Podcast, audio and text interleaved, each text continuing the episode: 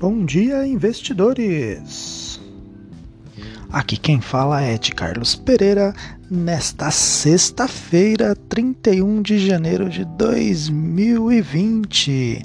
Vamos agora aos principais assuntos que irão movimentar o mercado nesta sexta-feira.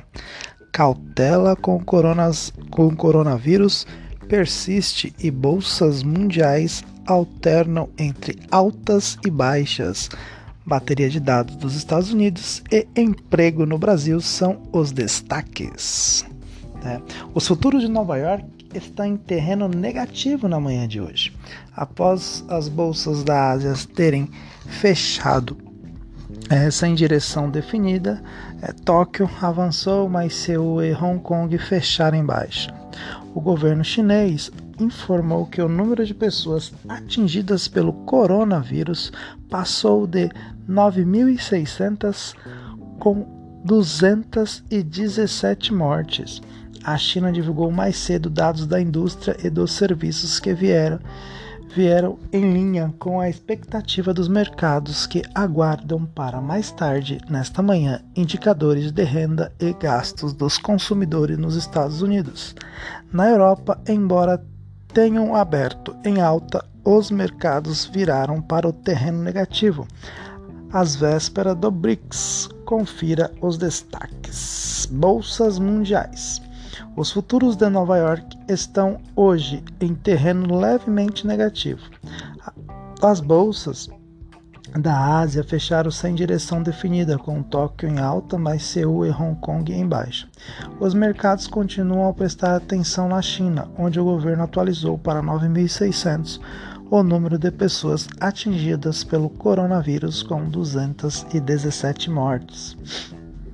O governo chinês divulgou os índices do PMI da indústria e dos serviços em janeiro, mas eles vir, vieram dentro das projeções dos mercados, informam CNBC e CNN. A avaliação é que o surto terá impacto em cheio nos índices de fevereiro. Além disso, embora o comunicado de alerta da Organização Mundial da Saúde, OMS, ontem tenha sido visto como moderado, de, decretando o coronavírus como emergência global mas sem restrições, os Estados Unidos e o Japão recomendam a seus cidadãos que evitem viagens à China. A volta do feriado chinês na próxima segunda-feira também gera expectativa. O Goldman Sachs vê vírus é, afetando o crescimento econômico dos Estados Unidos, enquanto o Reino Unido confirma o primeiro caso de vírus.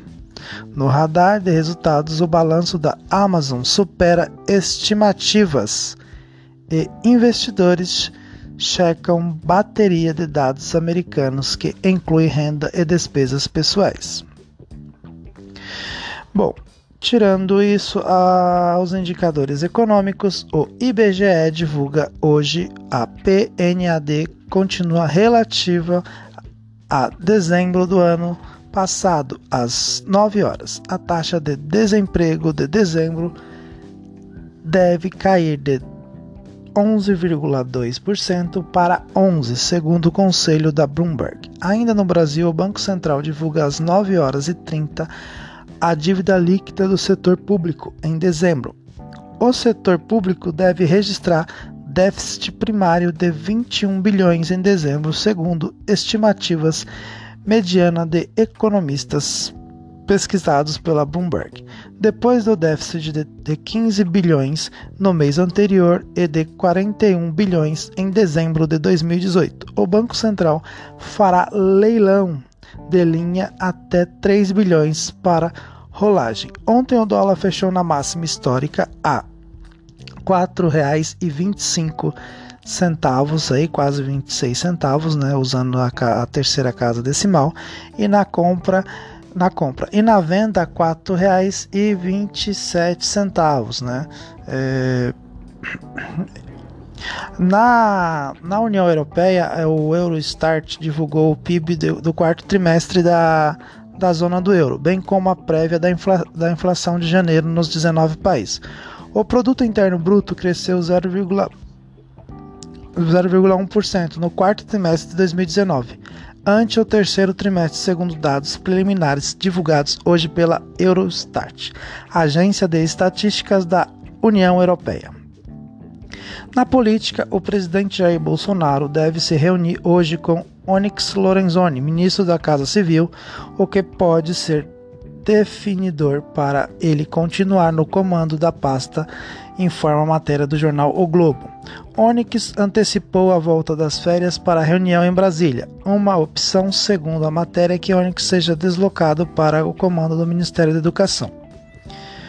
Ontem, o presidente Jair Bolsonaro deu entrada no Hospital das Forças Armadas em Brasília para uma avaliação programada, citando a assessoria de imprensa do Palácio do Planalto. A assessoria da presidência diz que não há, não há cirurgia. Infraestrutura.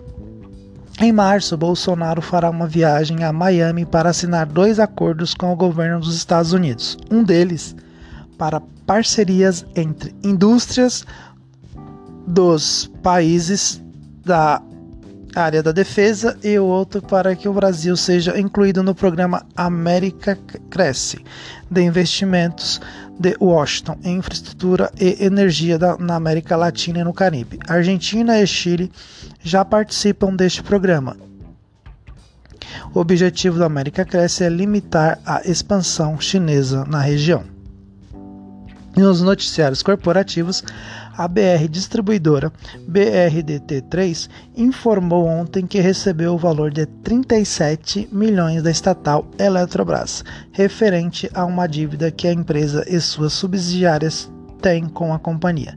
Segundo a BR, que não informou qual é o valor total da dívida, a Eletrobras e suas subsidiárias já pagaram 4,2 bilhões. Já a operadora de telefonia Oi, Oi BR4, que está em recuperação judicial, comunicou ao mercado que venderá um imóvel pelo preço de 120 milhões, localizado no bairro de Botafogo, no Rio de Janeiro. O CAD instaura processo sobre práticas JBS BRF com preço de milho. A investigação baseia-se em falas na qual os CEOs da JBS Gilberto Tomazoni e da BRF Lorival Luz disseram que para compensar o impacto da disparada do milho no mercado doméstico, o preço será repassado ao consumidor. BRF afirma, afirmou em nota que atua de forma ética e íntegra entre os negócios. Já, já a JBS disse que rechaça qualquer alegação da prática de cartel. A oferta de 54 milhões de ações da Positivo movimentam 353,7 milhões no radar.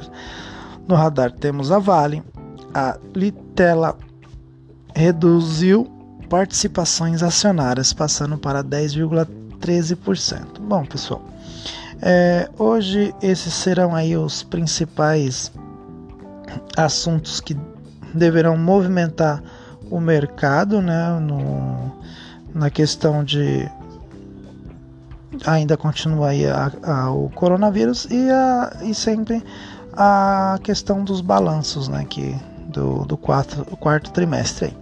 Então, para vocês um excelente dia, para quem vai às compras aí, uma excelente negociação na bolsa. Bom dia.